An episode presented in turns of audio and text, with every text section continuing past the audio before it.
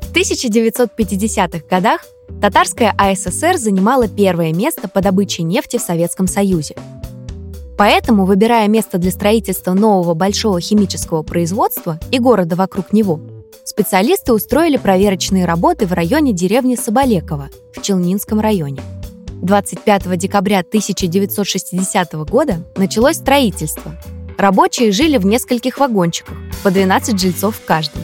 Через 4 месяца поселение получило официальное название Нижнекамский.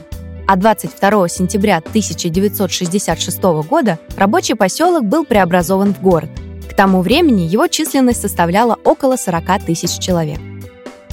Во время стройки неоднократно возникали сложности. Нижнекамский проект даже хотели закрывать.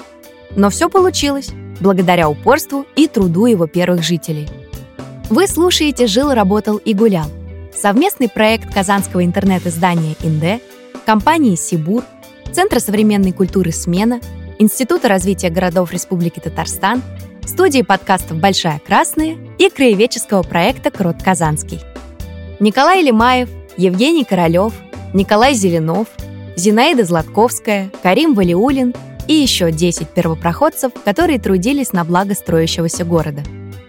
Гуляйте по паркам Нижнекамска и узнавайте их увлекательные истории переезда и рабочих будней.